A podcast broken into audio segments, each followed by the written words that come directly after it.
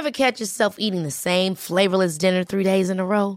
Dreaming of something better? Well, HelloFresh is your guilt-free dream come true, baby. It's me, Kiki Palmer. Let's wake up those taste buds with hot, juicy pecan-crusted chicken or garlic butter shrimp scampi. Mm. Hello Fresh. Stop dreaming of all the delicious possibilities and dig in at HelloFresh.com. Let's get this dinner party started.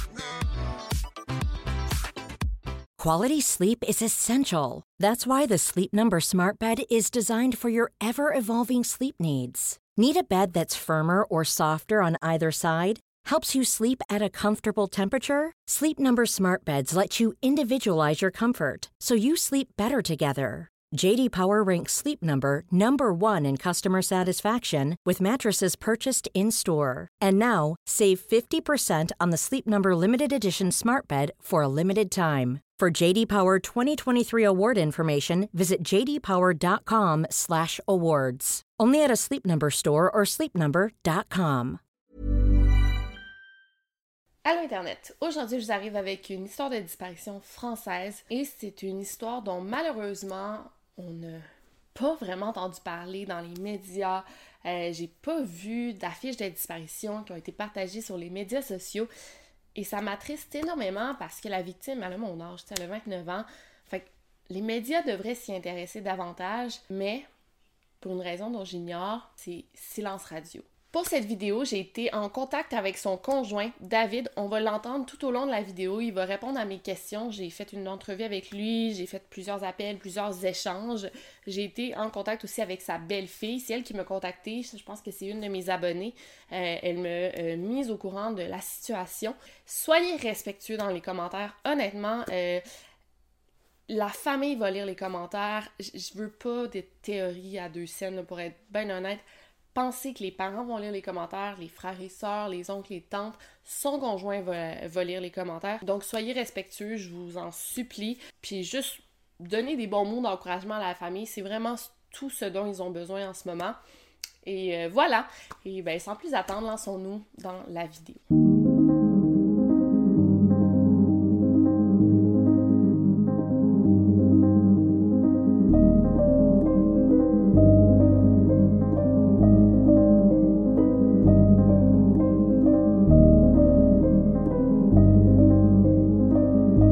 Podcast Over and Out. Donc l'affaire prend place à Rennes, plus précisément dans le quartier de Clenay. Nous sommes le 13 mars 2021, donc ça fait exactement dix mois de cela.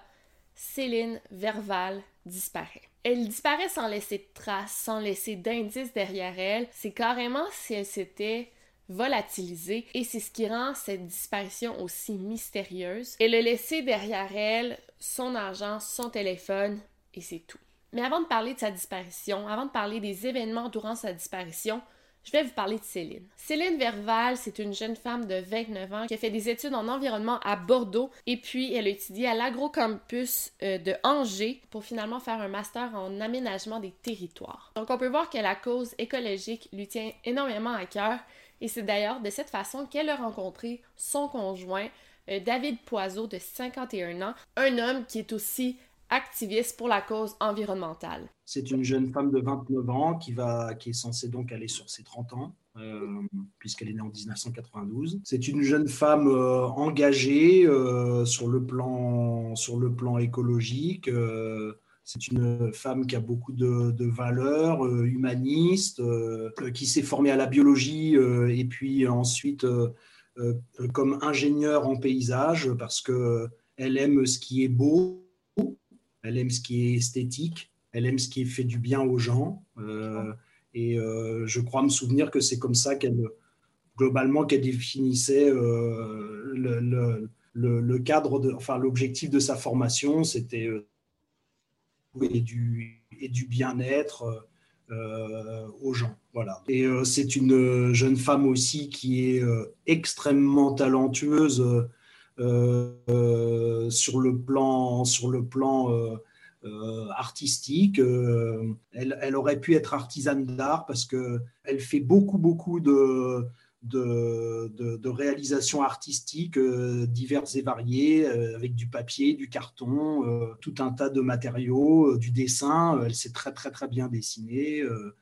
des paysages, des portraits, enfin elle est très douée, elle est très créative, elle, a, elle est très inventive et elle a des capacités à apprendre très, très, très importantes et ça c'est vraiment euh, ça, comble les gens de bonheur parce qu'en plus, elle, fait beaucoup de réalisations euh, euh, pour faire des cadeaux et vraiment des, choses assez incroyables. C'est aussi une femme très indépendante, qui est aussi secrète et, très discrète, qui ne livre pas son fort intérieur, qui ne se confie pas.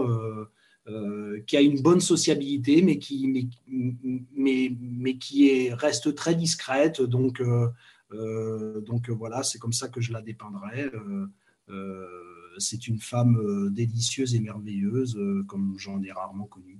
Je vais vous faire écouter une interview radio que le couple a donné avant la disparition de Céline. C'était pendant la pandémie, fait que c'était en 2020, là, ça fait vraiment pas si longtemps. Je veux juste que vous entendez la voix de Céline, un peu pour que vous soyez familier avec qui elle est. Des thématiques euh, effectivement qui étaient déjà dans l'actualité avant cette année 2020, mais euh, confirmées, renforcées en quelque sorte. Ça a renforcé votre idée, euh, Céline? Oui, oui, tout à fait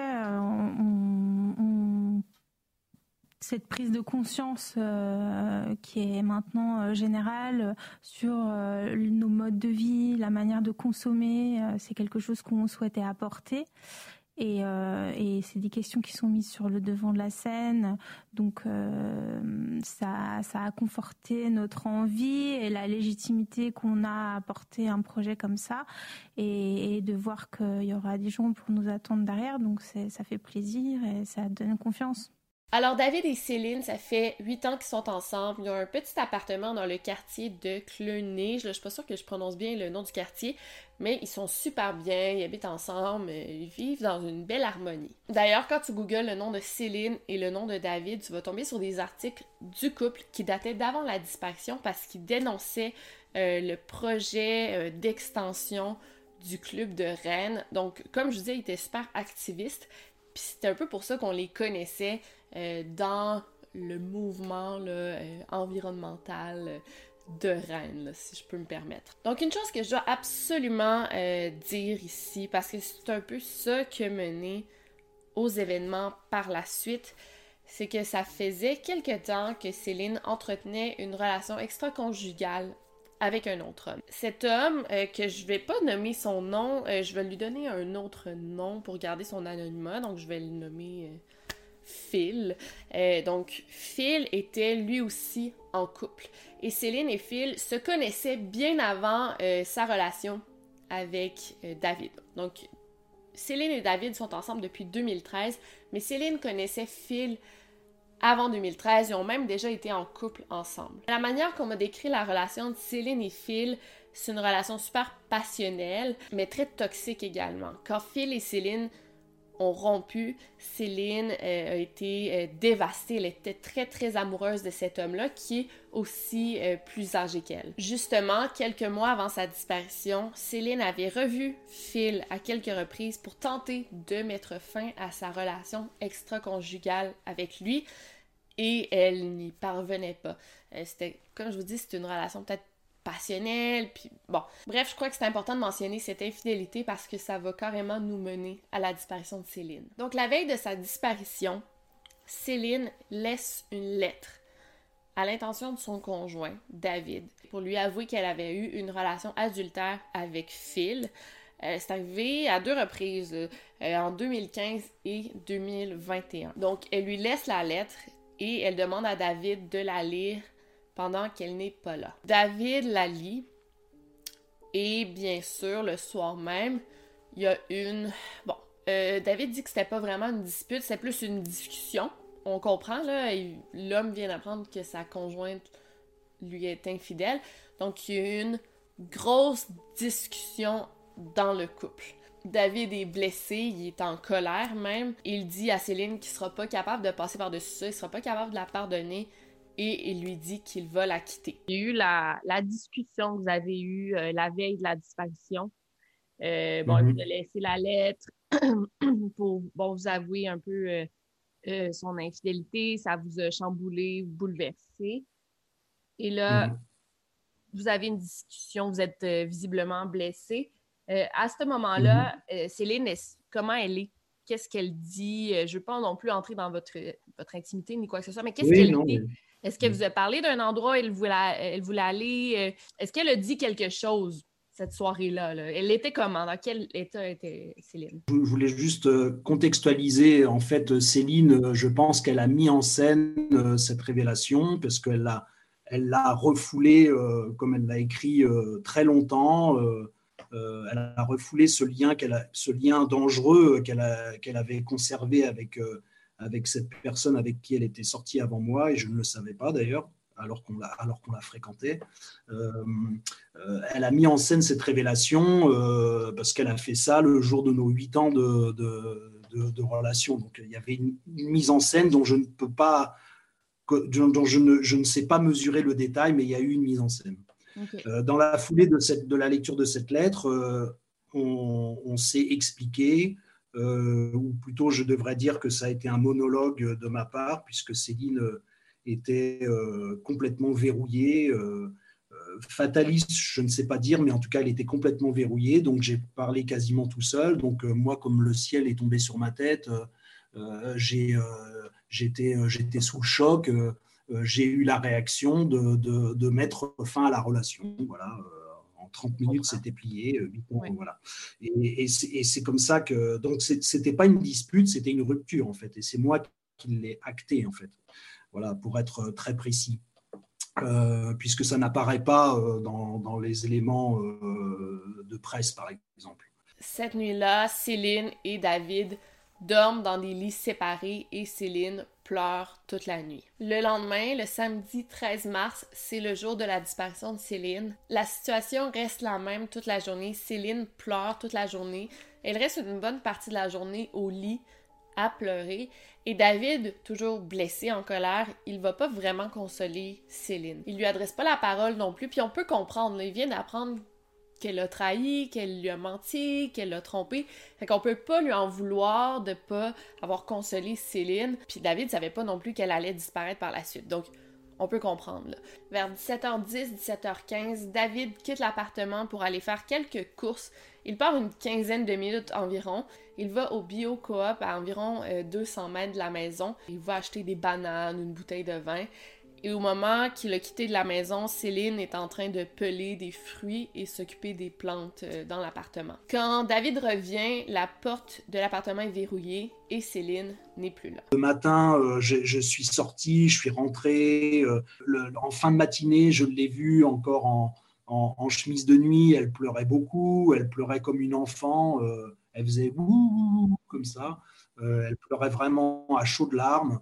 Euh, et ça, c'était avant, je vous dis, euh, le, juste l'intermède 16h30, 17h30, ça c'était en fin de matinée. Parce que entre la fin de matinée ou le début d'après-midi, je ne me rappelle plus, excusez-moi, mais et 16h30, on ne s'est pas vu. Hein, on ne s'est pas vu. Et la dernière fois que je l'ai vue, c'était donc à son retour de l'extérieur. Elle était manifestement allée cueillir des plantes sauvages, comme elle le faisait assez régulièrement dans notre, grand espace naturel de la Prévalais qui est à côté de chez nous.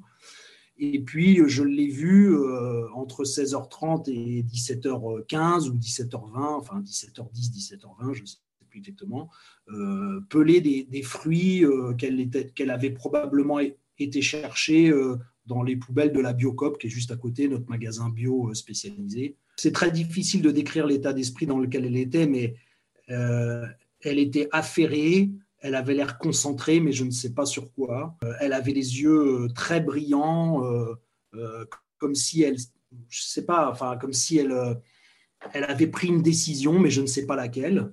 voilà, enfin ce sont des impressions. Moi, je ne suis pas, je ne suis pas mais mais rétrospectivement, voilà, c'est ce que je me dis. Et et euh, on ne s'est pas parlé à ce moment-là. Quand je suis sorti vers 17h10, 17h15, je suis parti 10 minutes, euh, même moins d'un quart d'heure. Et quand je suis revenu vers 17h30, euh, la porte était close, fermée à clé, et je n'ai plus jamais revu Céline. elle est partie cueillir des, plantes sauvages. Est-ce qu'il y a des... Parce qu'on va me le demander dans les commentaires, est-ce qu'il y a des témoins qui l'ont vue en train de cueillir? non, il y, a, que, je, à ma connaissance, il n'y a pas de, il a pas de témoins, euh, mais je, là, je, ne peux pas vous dire. Euh, je, suis probablement le seul euh, qui suis en, capacité de dire ce qu'elle a fait probablement avant de partir pour ne plus jamais revenir puisque moi je l'ai vu effectivement revenir avec euh, des sacs en plastique, avec des, des, plantes pleines de terre, etc. Donc d'ailleurs il y en a une partie qui est restée sur le balcon. Je sais qu'elle est allée au marché euh, euh, au centre-ville vers 13 h vers 13 heures. Elle avait l'air très triste, disait notre maraîcher. Bon voilà. Moi, je l'ai croisée encore une fois après. je ne l'ai pas revue avant 16h30 et puis, et puis je ne l'ai plus jamais revue à 10, vers 17h30 on avait l'habitude euh, tous les deux de se laisser euh, la porte ouverte l'un à l'autre parce qu'il y en a toujours un ou une qui pouvait oublier ses clés euh, en sortant à la bibliothèque ou en allant à la biocop. Et là, bah, cette fois-là, Céline n'a pas laissé la porte ouverte. Elle savait que j'étais sorti, elle n'a pas laissé la porte ouverte. Elle a verrouillé la porte. Je ne sais pas ce que ça veut dire ou pas dire, mais je me permets de le mentionner parce que c'est un peu inhabituel euh, par rapport à notre pratique. Effectivement. Ce qui est important de mentionner ici, c'est que à l'époque de la disparition de Céline, le couvre-feu était toujours en vigueur en France et c'était un couvre-feu qui était de 18h à 5h le matin. Donc plus le temps avance, plus c'est anormal pour Céline de ne pas rentrer à la maison. De plus, à cette période de l'année, il commence à faire noir assez tôt, à 18h30, il fait déjà noir dehors. Donc très vite, David se demande, bon, Céline est où? Et il se rassure en se disant elle est peut-être allée se réfugier chez une amie, chez un voisin, elle est fâchée contre moi, on s'est pas parlé de la journée, elle a de la peine. Elle est peut-être allée demander un conseil à des amis. C'est là qu'il se met à appeler tout le monde, ses amis, ses proches, ses voisins, et personne n'a eu de nouvelles de Céline. Il n'y a personne qui lui a parlé. À 22 heures, David devient très inquiet parce qu'en fouillant dans l'appartement, il réalise que Céline n'a rien amené avec elle. Elle n'a pas amené des vêtements de rechange, elle n'a pas amené ses, trousses de cosmétiques, c'est pas de brosse à dents, rien de tout ça. Elle n'a pas amené de pièces d'identité, elle n'a pas amené de carte euh, d'argent, elle n'a pas amené son téléphone cellulaire non plus. David passe la nuit debout. Il se rassure en se disant qu'elle finira par rentrer, mais non, Céline ne donne aucun signe de vie je ne me suis pas posé de questions particulièrement. On s'était croisés euh, tout le samedi, même, même en fin d'après-midi, euh, euh, puisque à l'époque, c'était encore le couvre-feu hein, à 18h. Hein. Mm-hmm. Et je ne me suis pas posé de questions parce que d'abord, Céline était dans l'état dans lequel elle était. Donc, je n'étais pas spécialement surpris qu'elle elle aille peut-être prendre l'air. Et puis, comme c'est une jeune femme très indépendante euh, qui, euh, à qui on ne dit pas euh, ce qu'il faut faire, voilà, ça faisait deux raisons. Mais disons que je ne me suis pas posé de questions. C'est seulement une fois que la nuit est arrivée, alors, en hiver, à cette époque-là, elle, arrive à je ne sais plus quelle heure, 19h, où là, j'ai commencé à me dire qu'elle n'allait tout simplement pas rentrer. Mais je me, suis juste dit, elle est probablement allée dormir chez, enfin, passer la soirée et dormir chez quelqu'un, vu la situation. Et et donc, j'ai contacté, je crois, deux, trois personnes de notre, quartier chez qui elle aurait possiblement pu être. Elle ne l'était pas. Et puis, bah, le soir venu, euh, bah, j'ai trouvé son téléphone euh, dans la chambre, je ne sais plus vers quelle heure, après 19 heures, je pense. Donc là, voilà, j'ai commencé un peu à m'interroger sur pourquoi est-ce qu'elle n'avait pas pris son téléphone. J'ai vu qu'elle n'avait pas pris ses papiers. Il y avait un porte-monnaie plein d'argent dans son, dans son, dans, dans, son sac. J'ai compris qu'elle ne rentrerait pas. Je me suis dit juste, euh, bah, vu les circonstances, elle va, elle va évidemment pas me dire où elle est, euh, mais elle est chez quelqu'un. Mais en tout cas, elle n'était pas chez les deux, trois personnes euh, du quartier chez qui j'ai estimé qu'elle aurait pu être. Euh, non, l'appartement était, euh, euh, normal, c'est-à-dire plus ou moins rangé, plus ou moins enfoui, mais comme d'habitude, hein, ça c'est nous. non, il n'y avait rien de particulier, sauf que je me suis aperçu dans le courant de la soirée qu'elle avait pris ni son téléphone, ni ses papiers, ni son argent, et qu'il y avait un sac à dos qui était resté là, qui m'a interpellé, puisque dans sa lettre, Céline avait avait anticipé ma réaction en disant, en, m'écrivant, si jamais tu n'es pas en capacité de, qu'on se parle aujourd'hui, je peux dormir chez, euh, chez Laurence. Donc Laurence, c'est une amie de quartier que j'ai appelée justement, que j'ai contactée par SMS et qui m'a dit que Céline n'était pas chez elle. J'ai vu dans ce sac à dos qu'il y avait euh, quelques affaires, il y avait une culotte et une serviette. Et là, je me suis dit, bon, bah, elle avait prévu le coup d'aller chez Laurence, mais elle n'est pas chez Laurence. Une fois que j'ai compris qu'elle ne rentrerait pas et puis que j'aurais sans doute pas moyen de savoir où elle était, et que probablement la personne qui pourrait l'héberger ne dirait pas qu'elle est chez elle, évidemment. Et voilà, j'ai terminé ma soirée comme ça, puis je suis allé me coucher, voilà, vers minuit, tout simplement. Pour répondre à votre question aussi sur ce qu'elle aurait pu emmener, je dis bien c'est inconditionnel, euh, mais je pense que Céline est partie avec un sac de la Biocop en coton euh, écru. Je vais mettre une photo à l'écran. Voilà, je pense qu'elle est partie avec ça parce que je ne l'ai jamais retrouvée. Je pense qu'elle est partie aussi avec, avec le canif de son père, qu'elle avait probablement utilisé pour cueillir ses plantes sauvages, euh, puisque j'ai retrouvé beaucoup plus tard, euh, plusieurs euh, jours ou semaines après, j'ai retrouvé l'étui dans la maison, l'étui mhm. vide. Donc elle a dû partir avec son canif. Et elle est possiblement partie aussi avec une thermos. Mais je ne sais pas ce qu'il ce qui aurait pu y avoir dedans. Voilà, c'est un conditionnel, mais pour moi, c'est un conditionnel un peu puissant quand même. Hein. Parce qu'ils sont plus dans, sont plus dans, vos dans votre appartement. Non. Et, elle avait aussi son jeu de clés avec un tour de cou, donc ce jeu de clés complet avec toutes les clés de la maison, du garage, euh, de nos vélos, enfin de nos, de nos cadenas vélos et tout ça. Donc a priori, elle est partie aussi avec son jeu de clés dont elle, dont elle s'est servie pour fermer la porte à clé. Dès le lendemain matin, David se rend au commissariat. Ever catch yourself eating the same flavorless dinner three days in a row? Dreaming of something better? Well, HelloFresh is your guilt-free dream come true, baby. It's me, Kiki Palmer. Let's wake up those taste buds with hot, juicy pecan-crusted chicken or garlic butter shrimp scampi. Mm. Hello Fresh. Stop dreaming of all the delicious possibilities and dig in at HelloFresh.com. Let's get this dinner party started. Quality sleep is essential. That's why the Sleep Number Smart Bed is designed for your ever evolving sleep needs. Need a bed that's firmer or softer on either side? Helps you sleep at a comfortable temperature? Sleep Number Smart Beds let you individualize your comfort so you sleep better together. JD Power ranks Sleep Number number 1 in customer satisfaction with mattresses purchased in-store. And now, save 50% on the Sleep Number limited edition Smart Bed for a limited time. For JD Power 2023 award information, visit jdpower.com/awards. Only at a Sleep Number store or sleepnumber.com. Police pour signaler la disparition de sa conjointe Céline et assez vite, euh, les policiers prennent la disparition au sérieux et ils commencent les recherches la journée même. On organise des recherches dans la ville et dès le lendemain, le 14 mars, il y a des chiens pisteurs qui sont amenés devant l'appartement de Céline et David. Il y a des chiens qui flairent le trajet de Céline de son appartement jusqu'à une écluse qui se trouve dans la rivière Vilaine. La rivière Vilaine, c'est une grosse rivière dans la ville qui a un courant très très fort. Et à l'intérieur, il y a une écluse et les chiens, euh, ils ont suivi sa trace de son appartement jusqu'à l'écluse. C'est environ 5 minutes de marche. Mais rendu à la rivière, ils perdent sa trace. La police mobilise des plongeurs qui sondent la rivière et on se concentre surtout autour de l'écluse. J'ai su tout de suite qu'ils avaient fait passer des chiens et que sa piste avait été perdue à l'écluse du Moulin du Comte, près du Stade Rennais, sur les bords de la Vilaine.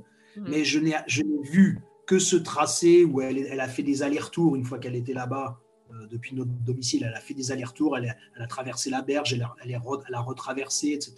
Je ne sais pas ce qu'elle a fait, euh, mais elle a fait ses allers-retours là. Et euh, c'est comme ça que j'ai appris, donc le 12 octobre seulement, que le, que le chien pisteur s'était arrêté au bord de l'eau. Mais malheureusement, je ne sais pas ce que ça veut dire. la police ne m'en a jamais parlé et je pense qu'elle ne le fera jamais. Toujours le 14 mars, David est interrogé par les policiers, ce qui est normal parce que David, bon, premièrement, c'est la dernière personne à avoir vu Céline. C'est toujours les personnes qu'on va interroger en premier. Et aussi, c'est son conjoint. Tu sais, dans les cas de disparition, le conjoint, c'est le premier qu'on va interroger. Fait que c'est normal, on ne pense en faire. On interroge David. Le lendemain, le lundi 15 mars, on l'interroge une deuxième fois. Cette fois-ci, les policiers semblent le suspecter davantage. Mais encore là, c'est normal, tu sais. Ils viennent de se disputer, euh, c'est la dernière personne à l'avoir vu, c'est son conjoint. On peut comprendre que l'attention est centrée autour de David, mais aussi c'est lui qui peut le plus aider les policiers en ce moment parce que c'est lui qui partageait sa vie avec euh, Céline.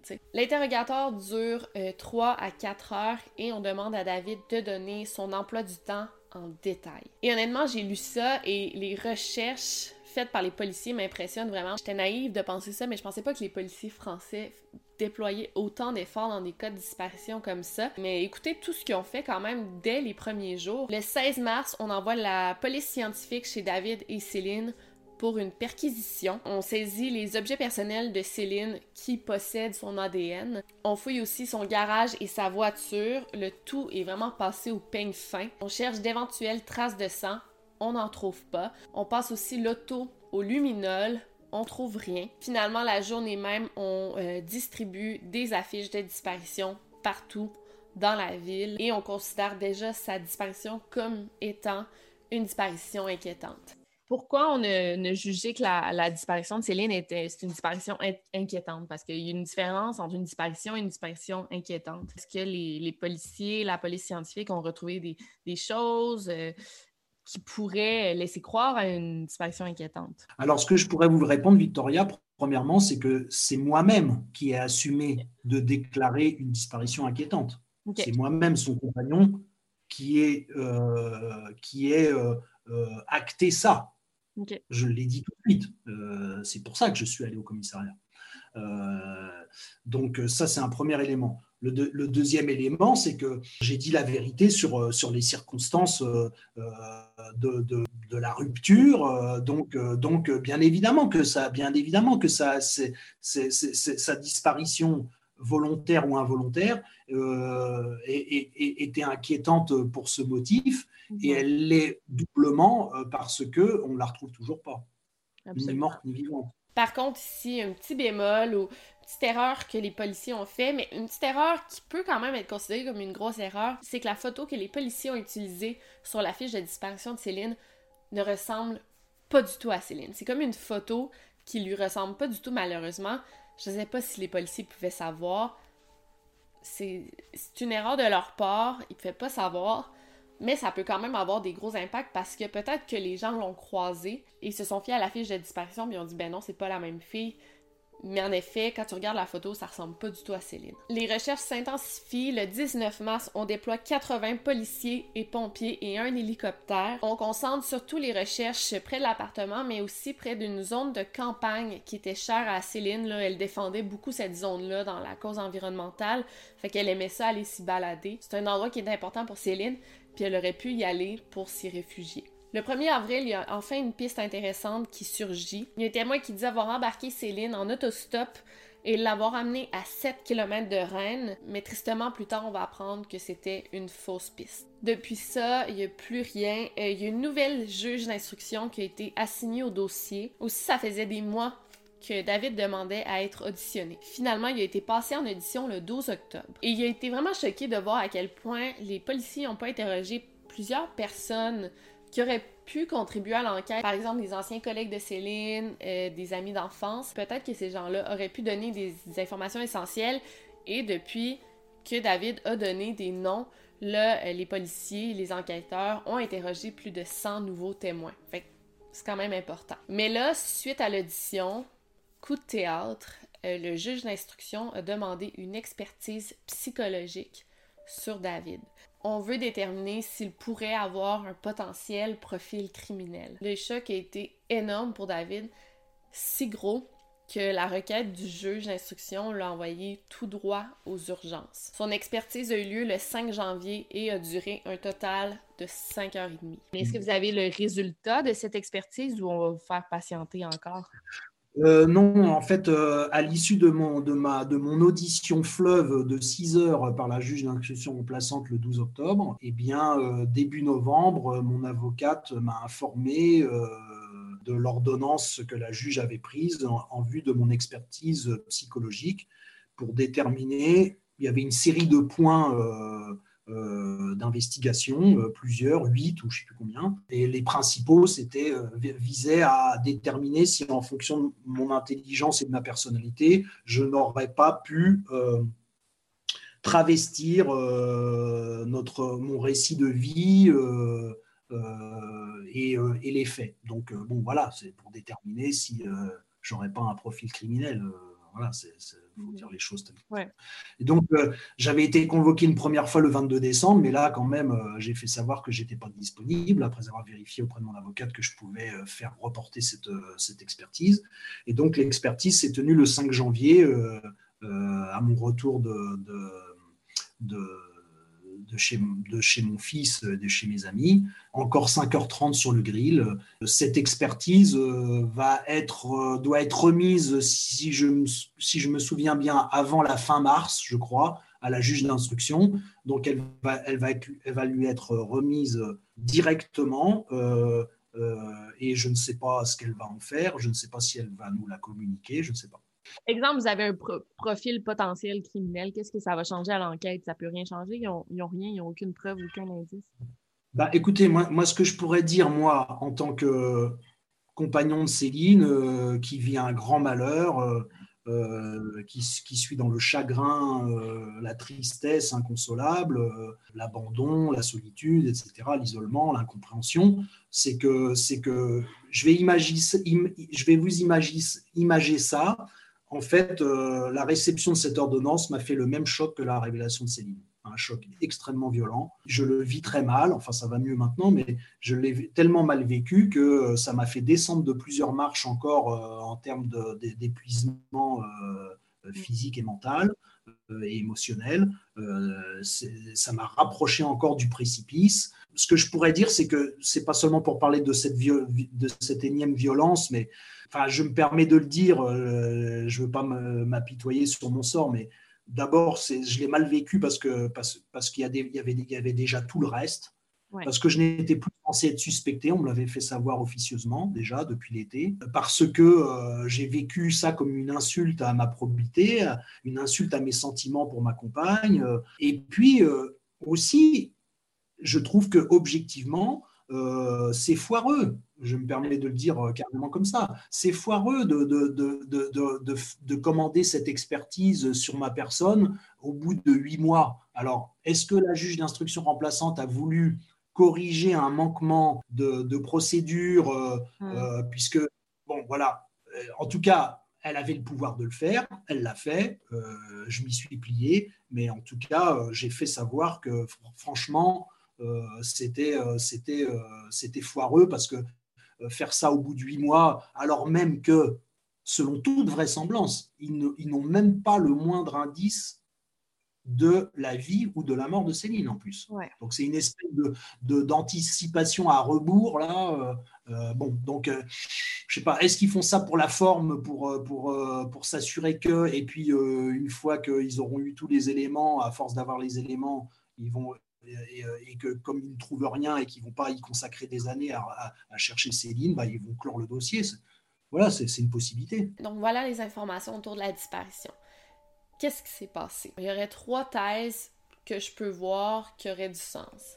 La première, tristement, on peut penser à l'hypothèse du suicide. Puis je pense que en tant que personne qui connaît pas Céline et qui a un regard assez détaché de l'affaire, c'est la, thèse la plus probable. Mais en même temps, j'ai l'impression que si elle s'était suicidée, on aurait retrouvé son corps. Mais aussi, si elle avait laissé une lettre à David pour lui expliquer son infidélité, elle aurait probablement laissé une lettre de suicide.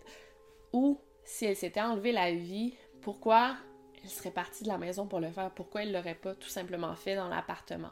C'est ça que je me demande. Mais d'un autre côté, ça expliquerait aussi pourquoi Céline serait partie sans ses effets personnels. J'ai lu dans un article que vous aviez dit avec du recul que c'est possible que Céline pouvait être dépressive. Euh, est-ce que vous le pensez toujours? Est-ce que c'est vrai? Et dans ce cas-là, est-ce qu'il y aurait. Est-ce qu'on peut penser à une hypothèse que peut-être que Céline se serait enlevé la vie? C'est très compliqué. Euh, pour la première raison, tout m'est tombé dessus comme ça, sans signe avant-coureur. Céline n'a jamais, euh, laissé montrer, montrer le moindre signe, enfin en tout cas, me semble-t-il, d'un éloignement de moi, puisque je pense que c'était une, une problématique qu'elle vivait, mais que j'ai tout découvert en même temps, en fait. C'est horrible. Je suis le seul à le dire, je pense, parce que d'abord, j'ai quand même vécu avec elle 24 heures sur 24 pendant plusieurs années. Il y a des choses que je, que commençais à comprendre rétrospectivement en me remémorant euh, certaines, certaines choses euh, en lisant ce qui a été mhm. très dur, très cruel. Euh, son écrit intime éphémère qu'elle a, qu'elle a fait entre le 3 et le 9 mars, sur un temps où une partie j'étais pas là, une partie j'étais là. D'ailleurs, je sais pas je sais pas comment elle a fait, mais elle a trouvé ce temps pour, le, pour, pour, écrire ça tout à fait secrètement.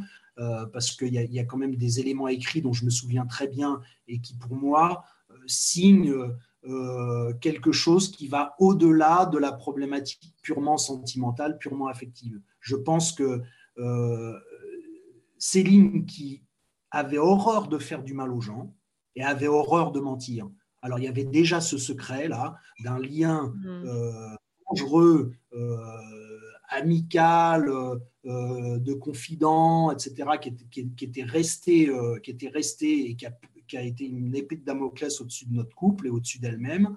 Euh, ce lien, cette, relation, euh, euh, cette emprise volontaire et toxique, comme elle l'a écrit dans, dans, sa lettre à moi. Mais je pense qu'il y, a, y a eu un ensemble de choses qui vont au-delà de. D'abord, je pense qu'elle s'était éloignée de moi pour des raisons que je, peux, que je peux comprendre. Sauf que le problème, c'est que Céline était une personne qui ne savait pas dire les choses, euh, qui avait beaucoup de mal à parler, elle le disait souvent d'ailleurs, euh, qu'elle avait du mal à exprimer les choses, donc elle m'a jamais exprimé le moindre reproche, la moindre critique, n'a jamais attiré mon attention, etc. Jamais, jamais, jamais, jamais, ni sur l'oreiller, ni ailleurs. Euh, et puis, surtout, ce qu'elle a écrit pour moi, c'est tellement hallucinant qu'elle que elle était vraiment euh, au bout du rouleau, je pense, au bout du rouleau. Mm. Et, et, euh, si elle était au bout du rouleau, je pense, c'est parce qu'elle était en dépression, à mon avis. Sinon, nous avons la thèse de la disparition volontaire. Mon sentiment, c'est que si Céline a disparu volontairement, sur un coup de tête ou pas, hein, parce que, à mon avis, elle avait anticipé les choses, pour moi, c'est assez clair qu'elle avait anticipé les choses. Mais comme je, ne sais pas dans quel état elle est partie, je ne sais pas ce qu'elle a vraiment accompli de ce qu'elle avait anticipé. Je ne sais pas. Mais euh, si elle a voulu disparaître, à mon avis, elle n'est pas dans des réseaux militants structurés. Voilà, elle n'est pas sur une ZAD, euh, comme, on, comme, on, définit les zones à défendre ici, euh, depuis que ça a été mis en place et théorisé par euh, à Notre-Dame-des-Landes sur, sur, le site de l'ancien projet euh, d'aéroport euh, près de Nantes. Je pense que ça m'a traversé aussi, mais à mon avis, elle n'est pas dans une ZAD. Si elle est vivante et qu'elle est et qu'elle est et qu'elle se ressource quelque part et donc j'espère protégée par une ou plusieurs personnes, alors elle est dans un elle est dans un lieu autonome, autogéré, euh, dans la nature ou, euh, dans la nature, à la campagne, quelque chose, reculé, au calme, protégé, euh, où, elle, elle, se ressource, elle se restaure, elle se ressource. Finalement, on pourrait penser à la piste criminelle. Il n'y a rien qui pointe vers cette hypothèse parce que justement, il y a la police scientifique qui ont fait des tests partout dans l'appartement, puis on n'a rien trouvé. Ni les chiens, ni la police scientifique. Fait que s'il y avait du sang, s'il y avait quoi que ce soit qui montrait un débat, euh, une chicane euh, violente, on l'aurait vu. Malheureusement, dans des cas de disparition comme ça, des cas de disparition inquiétantes, ben, il faut considérer toutes les hypothèses. Donc pour finir, Céline Verval avait 29 ans au moment de sa disparition. Elle a les cheveux mi-longs, blonds, roux, elle a les yeux bleus, elle mesure 1m67 et porte des lunettes et elle a des taches de rousseur. Au moment de sa disparition, elle portait un pantalon gris, une chemise à carreaux vert et jaune, un blouson à zipper vert, des chaussures noires et rouges foncées de marque Salomon. En revanche, ce que je peux vous dire, et c'est là que j'embraye sur, euh, sur, euh, sur un autre point qui est important et que vous conserverez ou pas, c'est que ça a beaucoup interpellé le médium ah, que, que j'ai contacté dès le mardi qui a suivi la disparition de Céline. Et donc, ce médium, qui, qui s'appelle Robert et qui, et qui est localisé à Angers, dès le jeudi, euh, il m'a fait son, euh, moi j'appelle ça son diagnostic. Je, disais que ça l'avait beaucoup interpellé d'apprendre, puisque je lui fais des points, moi, réguliers, on est toujours euh, en relation, hein, que ça, l'avait beaucoup interpellé que le, chien, le chien s'arrête au bord de l'eau, à la Vilaine, parce que lui, dès le jeudi qui a suivi la disparition de, Céline, il, il m'a dit, pour moi, Céline n'est pas vivante, je ne ressens pas de vibration, ou des vibrations tellement faibles que, que pour moi, euh, euh, elle n'est pas vivante ou elle n'a pas survécu à quelque chose qu'elle a fait ou, ou, qui lui est arrivé. Il, a même vu un voile noir. Alors, euh, dans, dans, les visions des médiums, ça veut dire quelque chose, semble-t-il, de très, très particulier. Il s'est appuyé aussi euh, sur des confrères à lui euh, qui ont confirmé ce diagnostic. Donc voilà, c'est pour ça que Robert a été beaucoup interpellé quand je lui ai dit, après le 12 octobre, que le chien s'était arrêté au bord de la Vilaine. Pourquoi? Parce que lui, il dit, comme ses confrères, que Céline serait à 5-7 km à l'ouest de Rennes, entre Vezin-le-Coquet et Mordel. Alors, c'est pas, faut pas, faut pas tracer une droite, hein, c'est pas linéaire. Hein. C'est euh, un grand secteur qui est compris entre, entre Vezin, le Coquet et Mordel, proche de l'eau ou dans l'eau ou dans l'eau. Et euh, tout l'ouest de Rennes euh, est composé d'un nombre impressionnant c'est un vrai casse-tête d'ailleurs, euh, euh, de masse d'eau, de masse d'eau statique, des étangs, des, marais, des marécages, etc. Et des masses d'eau en mouvement, comme la Vilaine ou ses bras.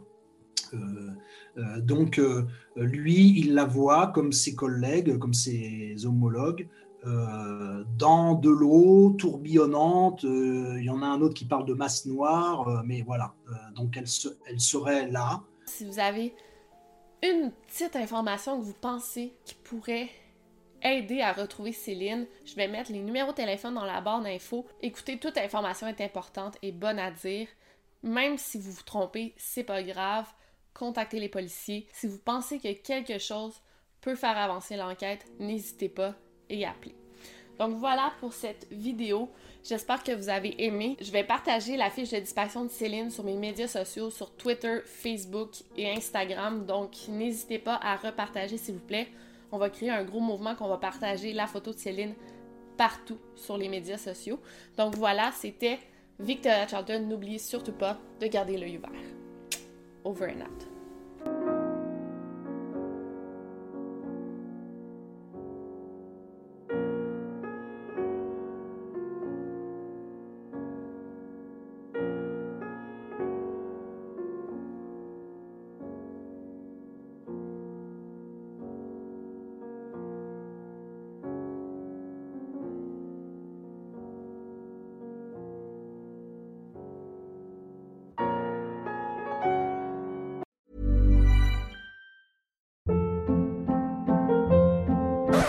Hold up. What was that? Boring. No flavor. That was as bad as those leftovers you ate all week. Kiki Palmer here, and it's time to say hello to something fresh and guilt-free. Hello Fresh. Jazz up dinner with pecan-crusted chicken or garlic butter shrimp scampi. Now that's music to my mouth. Hello Fresh. Let's get this dinner party started. Discover all the delicious possibilities at hellofresh.com.